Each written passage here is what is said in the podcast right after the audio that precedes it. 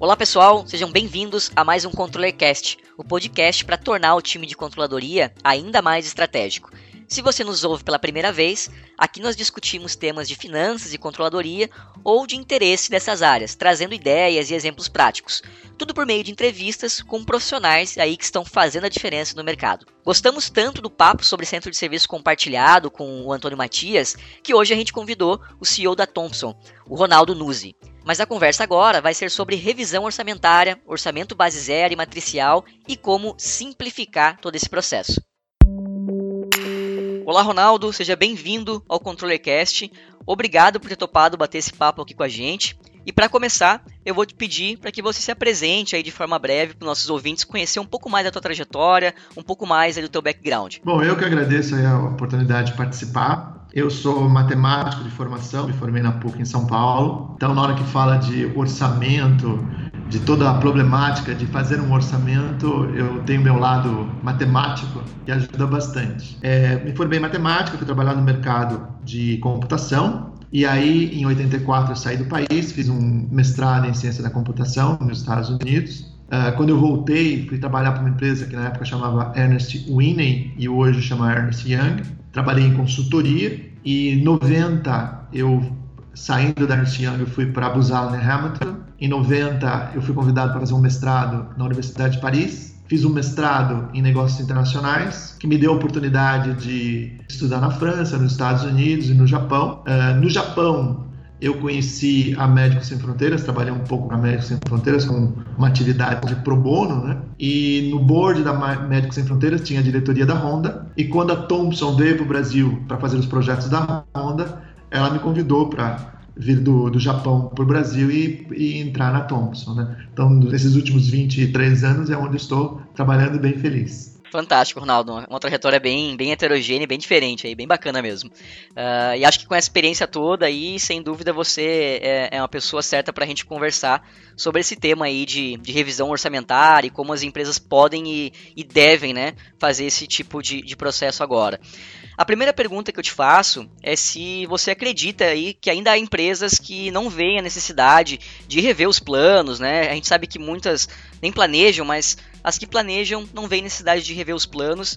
E se você acredita nisso, por que você uh, entende que isso acontece, né? Por falta de uma pessoa dedicada, por falta de ferramentas adequadas ou até mesmo um processo complexo. O que, que você enxerga nesse ponto, Ronaldo? Bom, a gente tem certeza que tem um grupo muito grande de empresas no mercado que não fazem planejamento nenhum, tá?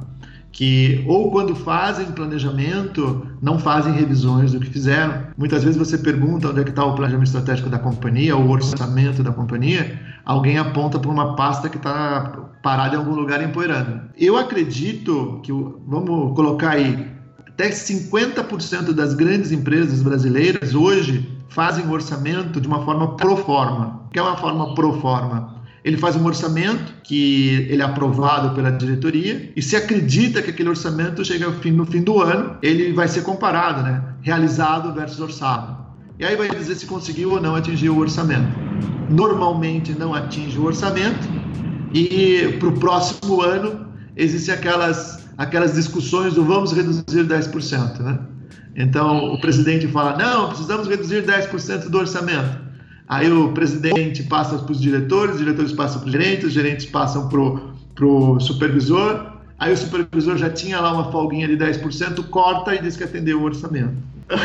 é esse mais ou menos o, o panorama de 50% das empresas grandes que eu estou falando brasileiras. Se você pegar as empresas menores, médias e pequenas, esse universo ainda é muito mais constrangedor. Né? É, e eu acredito que nós estamos vivendo um ano extremamente atípico esse ano, né? porque tenho certeza absoluta que a grande maioria do pessoal dos controles das companhias erraram em mais de 80% da previsão que fizeram, né? Porque a gente não previa que um, seria um ano tão difícil como está sendo. O Banco Central, a cada trimestre, está revendo as taxas para baixo, né? É, tivemos aí vários momentos confusos na economia brasileira e eu acho que esse ano é um ano em que, se, eu, se não fizer revisões bimestrais, inclusive revisões mensais, é, não termina o ano com o orçamento que fez em janeiro. Perfeito. Como a, a, gente chama aqui de famoso orçamento de gaveta, né? Nem você comentou, ele não é nem acompanhado mensalmente, quanto mais revisado, né? E, Exatamente. E Ronaldo, você enxerga que esse processo,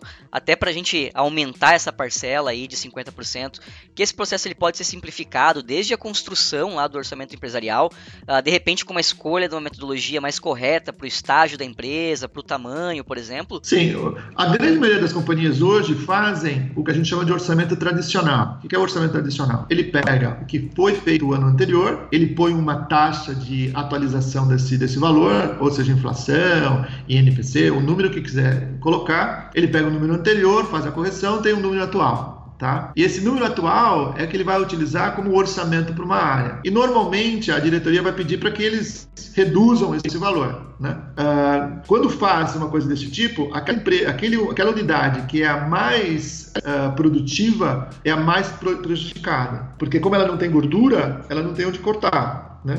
Nós aqui na Thompson, a gente prega que o orçamento tem que ser o orçamento à base zero. Né? O que é o orçamento à base zero? Eu esqueço o que aconteceu nos anos anteriores e começo a dizer o que vai acontecer no ano. Vou dar um exemplo. Vamos dizer que seja uma transportadora. Se os caminhões de uma transportadora ficarem parados no estacionamento da transportadora, a empresa não vai gastar nada. Ela só vai ter um gasto que vai ser um gasto contábil, que vai ser a amortização dos, dos caminhões tá? E o pagamento das parcelas dos caminhões que não foram pagos 100% ainda.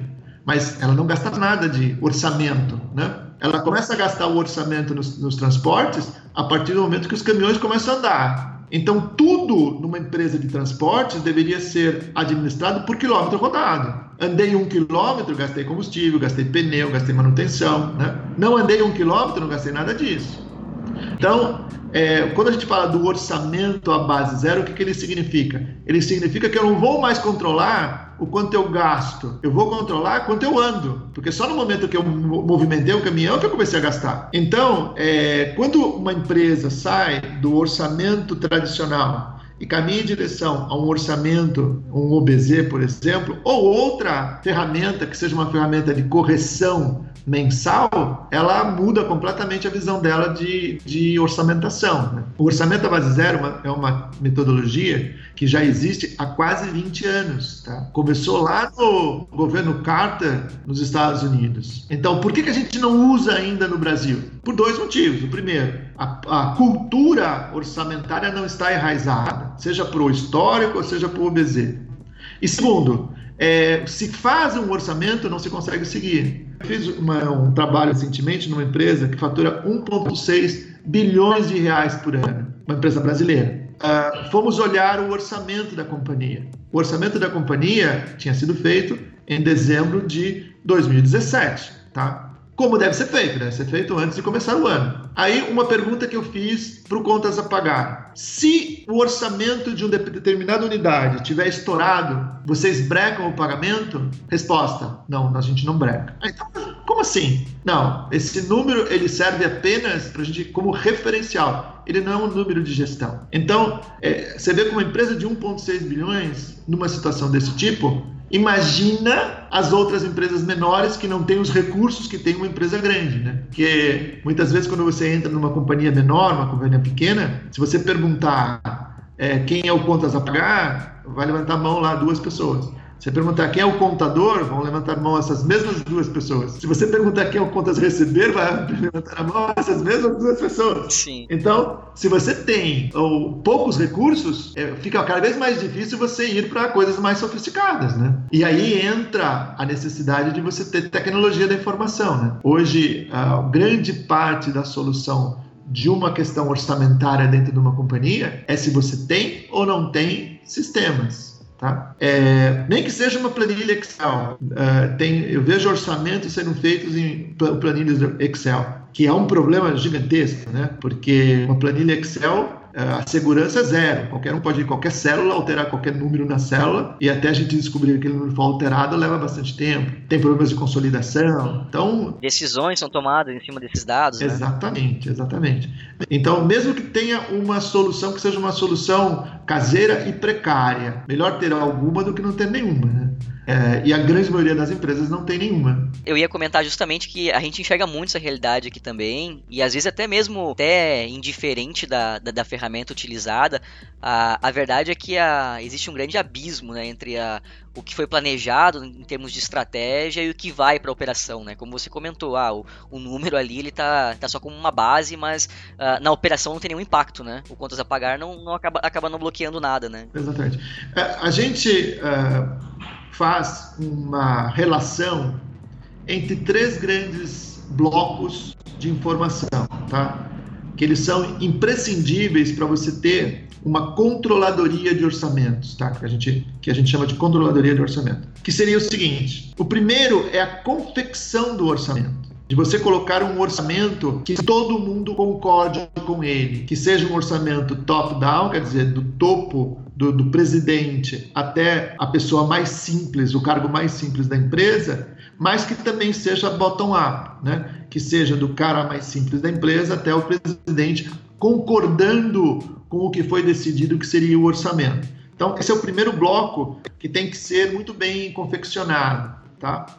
É, se você fizer esse bloco utilizando a, a, o OBZ, ótimo, é porque você vai ter, durante o caminho do, da utilização do orçamento, você vai ter ferramentas para ver se ele está sendo bem utilizado ou se ele não está sendo bem utilizado. O segundo bloco de informação, que ele é extremamente imprescindível para você ter um controle orçamentário bem montado, é você ter a administração de pacotes. Vamos dizer que você, Daniel, seja responsável por folha de pagamento e eu seja responsável por logística. E então eu, como responsável por logística, não tenho nada a ver com a folha de pagamento, eu só tenho os meus funcionários lá na sua folha. Mas de repente eu passo para essa pessoa, para o Ronaldo de logística, a responsabilidade pelo pacote de benefícios da companhia. Tá? Então, neste momento, eu vou ter duas pessoas olhando os mesmos números. Eu vou ter o Daniel, que é o responsável operacional pela folha, e vamos ter o Ronaldo agora, que ele é responsável por logística, mas ele é responsável pelo pacote de benefícios. A vantagem de você ter duas pessoas olhando os mesmos números é gigantesca, tá? Em todas as empresas que a gente implementa a administração por pacotes, a gente vê que os números melhoram. Por quê? Porque o Ronaldo de logística vai fazer perguntas para o Daniel de folha de pagamento a respeito de cada item que foi lançado no orçamento.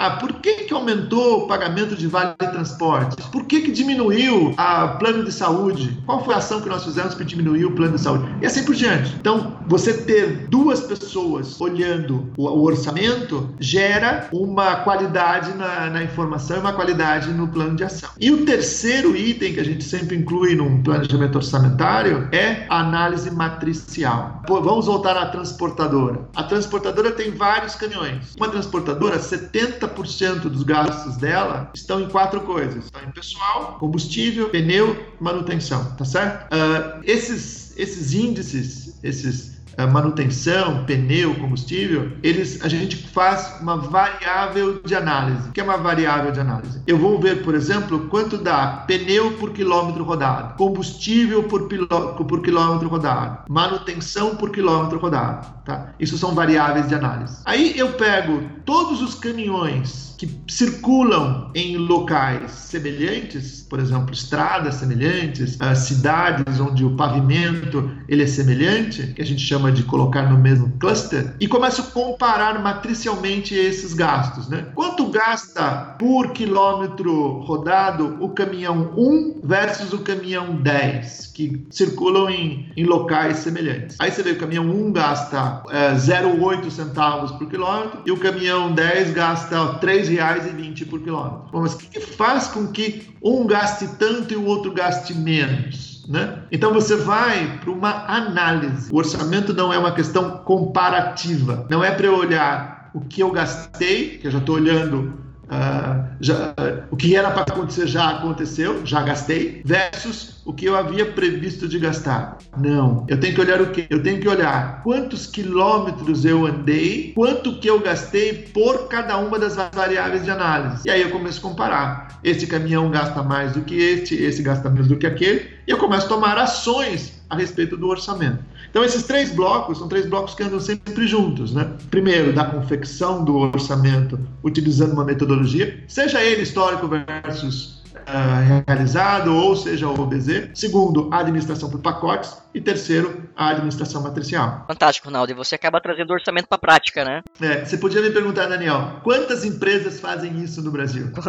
Sim. Eu vou te responder: poucas. Nós ainda estamos num estágio muito prematuro para a gente falar de controladoria de orçamento. É, nós estamos num momento hoje em que as empresas ainda estão buscando o, o, o real versus orçado. Né? É, e o salto que elas poderiam dar é gigantesco e toda a ferramenta, o ferramental necessário para fazer isso está disponível no mercado. Então, é, hoje, tecnologia não é mais aquele bicho desconhecido que era há 15, 20 anos atrás, né? Tecnologia hoje está disponível. Então, é uma das coisas que o, responsável por orçamento de uma companhia tem que levar em consideração é que a tecnologia já não é mais uh, uma discussão de investimentos gigantescos ou uh, de que é uma, são ferramentas que são difíceis de serem entendidas dentro da companhia. Já não existe mais isso. O, a grande questão é criar a barreira dentro da companhia, que é uma barreira cultural, em as pessoas serem medidas todos os meses, todos os bimestres, todos os semestres e todo ano. De que exista uh, indicadores de que se nós estamos melhorando ou que nós estamos piorando. Então, é, nós temos aí uma vencer, vencer não tecnologia, e sim uh, uma questão cultural dentro das companhias. Não, perfeito, Ronaldo. E voltando um pouco para a questão da, da revisão, a, a gente entendeu aqui, acho que o teu discurso ficou muito claro, né, o quanto a coisa pode ser muito mais, mais simples e prática quando a gente escolhe uma, uma metodologia, ou como vocês fizeram aí, mesclaram né, uma metodologia de OBZ com uma metodologia matricial, uh, e o quanto isso pode facilitar o processo de planejamento, né. Uh, quando a gente fala de revisão, você acredita aí que é preciso mesmo esperar aí, como muitas empresas fazem, esperar seis meses para fazer uma revisão? Uh, como que as empresas podem trazer uh, o acompanhamento desse orçamento mensal, trimestral, alguma receita? Bom, eu, eu acredito que o acompanhamento do, do orçamento, se ele fosse semestral, a empresa morre, né? É, qualquer um que viu o que aconteceu nos, nos, nos, primeiros seis meses, pega qualquer ano, uhum. né? Você vai ver que ou, ou um ano otimista ou um ano pessimista. As revisões são revisões quase bimestrais, uhum. né? Um mês talvez seja pouco, mas a cada dois meses eu tenho que olhar. Estou gastando aquilo que tinha previsto em gastar? Porque numa companhia você consegue dividir os custos fixos dos custos variáveis. Porque quanto mais custos variáveis eu tiver, a oscilação do mercado me destrói de maneira menor do que se eu tiver custos fixos. Tá certo? Mas os custos fixos existem e vão estar lá. Tá certo? Ah, então, bimestralmente, eu tenho que fazer uma revisão dos meus custos fixos e dos meus custos variáveis se as previsões que eu havia feito elas são reais. O que eu recomendo para qualquer empresa, eu elaboro um cronograma de reuniões que vão, vai ser entregue para todo mundo que possa participar das decisões a respeito do orçamento dentro de uma companhia. Já se, pre, já se diz quais são as datas e elas são reuniões formais. Uh, inclusive, para um compliance da companhia, escrever no, no acordo de acionistas que dessas reuniões devem sair um relatório de evidências, tá? Para garantir que, a, que os gestores estão cumprindo uma reunião formal a respeito de orçamento. Ô, Ronaldo, você comentou agora, né, um pouco de, de como uh, tornar uma boa prática esse processo de revisão envolvendo os gestores. E a minha próxima pergunta é justamente aprofundando um pouco mais nisso, né? Uh, eu imagino, claro, que não tem uma regra para envolver os gestores nesse processo, né? Mas eu queria entender de ti o que, que você acredita como boa prática. Tem empresa uh, que viaja, que tira os gestores do, dos departamentos e leva para outro local para arejar as ideias e participar do processo de revisão? O que, que você vê aí na prática funcionando uh, para colocar o pessoal nesse mindset uh, de aprender com o que passou e revisar e chegar num, num, num melhor planejamento para os próximos meses? Bom, eu acredito em remuneração por desempenho. Né? O, orçamento ele aumenta ou ele diminui pela ação dos gestores é uma boa negociação de um gestor, é uma má utilização de recursos. Então, uh, o que, que, eu, que eu gosto de fazer nas companhias dentro da remuneração por desempenho o orçamento. Né? Uh, um dos itens do para ganhar o bônus é se conseguiu cumprir o orçamento que havia sido previamente definido. Remuneração por desempenho é mais ou menos que nem a história do porquinho e da galinha. É, é o porquinho e a galinha resolveram abrir uma empresa de cafés da manhã. Então a, a galinha convenceu o porquinho que era um excelente negócio. Ela entrava com os ovos, e o porquinho entrava com o bacon.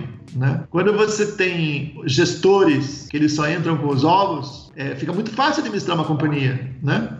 Porque se der certo, ótimo, se der errado, não perdi nada com isso, né? O que o, a empresa tem que fazer é fazer com que to, todo mundo haja que nem o porquinho. Tem o bacon dele lá no, no, no orçamento. Se o orçamento não for atingido, ele não ganha o bônus. O bônus dele vira recursos da companhia para cobrir o orçamento não atingido. Então, remuneração por desempenho faz com que todo mundo tenha uma lente maior em cima dos números que está administrando. Empresas multinacionais nos ligavam em novembro, ou no finalzinho de, de início de dezembro, e diziam assim: Ronaldo, emite para mim uma nota fiscal, porque eu preciso usar o orçamento de consultoria deste ano. Eu sei que eu vou ter necessidade o próximo ano, mas se eu não, não usar esse número esse ano, no próximo ano eles não vão me dar o orçamento. Eu vou perder o orçamento. Sim, sim. Então, é bem comum. Essa, é, infelizmente é comum essa prática, né? Então, imagina a situação de um gestor para entrar em contato com o fornecedor para expor um problema que é um problema medíocre. Como é que pode uma companhia forçar os gestores a gastar o dinheiro. Então, uh, o que, que você tem que fazer? Você tem que fazer um mecanismo em que caminhe em direção à produtividade. O que é esse caminho em direção à produtividade? Aquele que tiver a melhor gestão do valor, do orçamento, de todas as suas receitas e todas as suas despesas,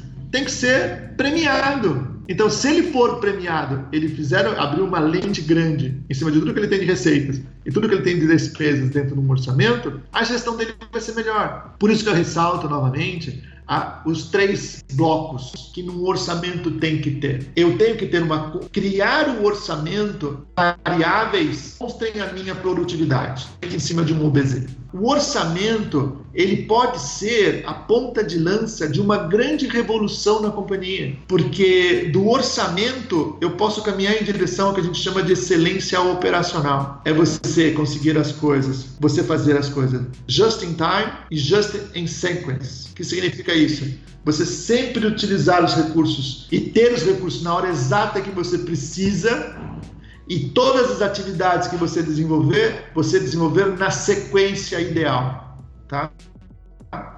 Quando você in time and just in sequence dentro de uma companhia, você está caminhando para excelência operacional. E o orçamento ele pode ser o embrião desse, dessa mudança cultural né? dependendo de como ele é montado, de como que ele é gerido e de como ele, ele, ele premia os melhores desempenhos dentro da companhia, seja o gestor ou seja o, a pessoa que está lá utilizando alguma coisa que gera despesas, tá? gera, gera gastos. Perfeito, Ronaldo. E, e, trazendo agora, trazendo mais uma boa prática aqui, falando um pouco sobre cenários, uh, ah, para ti, fazer simulação de cenários ainda lá na, na, etapa de planejamento, né? Pode ser uma ferramenta útil aí nessa fase de revisão, acaba agilizando o processo, já que a empresa já mapeou ali algumas uh, possibilidades lá no início do planejamento? O controller hoje ele é responsável por controlar a gestão, controlar o risco e controlar o compliance. O orçamento é uma coisa que anda horizontal entre essas três coisas. Então, quando a gente fala de cenários, nós estamos falando de riscos. Quantos riscos eu vou querer correr? Eu sempre peço para as companhias montarem três cenários. O primeiro cenário é um cenário realista, o que todos os gestores acreditam que vai acontecer. Depois, bom, quais são os, as, as barreiras que nós vamos enfrentar que possam mudar esse cenário? E eu crio um cenário pessimista. Bom, quais são os pontos que podem mudar e fazer com que a gente realmente estoure a boca do balão? Crio um cenário otimista, tá? Então eu tenho que caminhar durante o ano analisando esses três cenários: o meu cenário realista, meu cenário pessimista e meu cenário otimista. Pode ser que em algum momento no tempo o meu cenário realista caminhe em direção a ser um cenário pessimista ou caminhe em direção a ser um cenário otimista. Tá? O orçamento, como ele acaba sendo uma entidade viva dentro da companhia, porque esse orçamento vai depender do que eu estou tendo de produtividade, uh, ele ajuda a identificar em que cenário que eu estou vivendo. Que é um cenário que as barreiras estão se apresentando cada vez maiores e o que eu havia imaginado não vou conseguir fazer, ou aquelas em que os pontos que eu havia identificado que poderiam acontecer estão acontecendo e eu vou ter um, um ano muito melhor do que eu havia previsto anteriormente. Tá? É, análises de risco, elas devem ser feitas ao mesmo tempo em que eu estou montando o orçamento. Toda companhia tem que montar o orçamento e tem que montar uma matriz de risco. Né? A matriz de risco é muito simples de ser feita.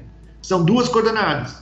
No eixo X, eu coloco a probabilidade daquilo acontecer e no eixo Y eu coloco o impacto daquilo dentro da companhia. Perfeito, Ronaldo. E pergunta capciosa agora. Quantas empresas você vê aí trabalhando com pelo menos esses três cenários que a gente conversou agora? Tirando as multinacionais, que as multinacionais uh, elas têm uma coisa que ainda no Brasil a gente está longe de conseguir, né? Que é, que é padrão. Uh, as multinacionais elas montam um padrão e elas seguem este padrão.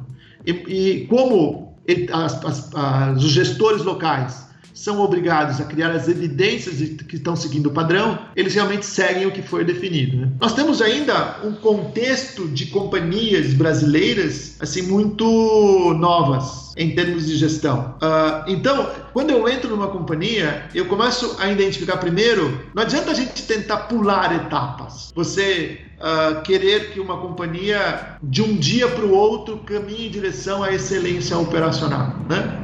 Ganhe a excelência operacional. Não. É, é, tem, um, tem um percurso a ser feito. Uh, primeiro, que a gente tenta fazer é colocar dentro da companhia os evangelizadores. Quem são os evangelizadores? Aqueles caras que entendem a necessidade de um orçamento, a necessidade de ter um cenário positivo, um cenário negativo, um cenário um cenário realista, um otimista e um pessimista, aquela pessoa que entende que não dá mais para fazer o histórico versus o realizado. Então você começa a criar dentro da companhia os evangelizadores, gente que quer fazer com que a mudança realmente aconteça. E aí, começar a identificar as mudanças, das menores mudanças necessárias até as maiores. E aí você começa a ter discípulos. Quem são os discípulos? Aqueles caras que ouviram os evangelizadores falarem e falam, pô, eu sei, faz um pouco de sentido. Porque os discípulos têm que ir até lá a gestão, tem que ter supervisor, discípulo, gestor, é, gerente, tá? Porque se você conseguir um grupo grande de gente falar, pô, isso aí faz sentido.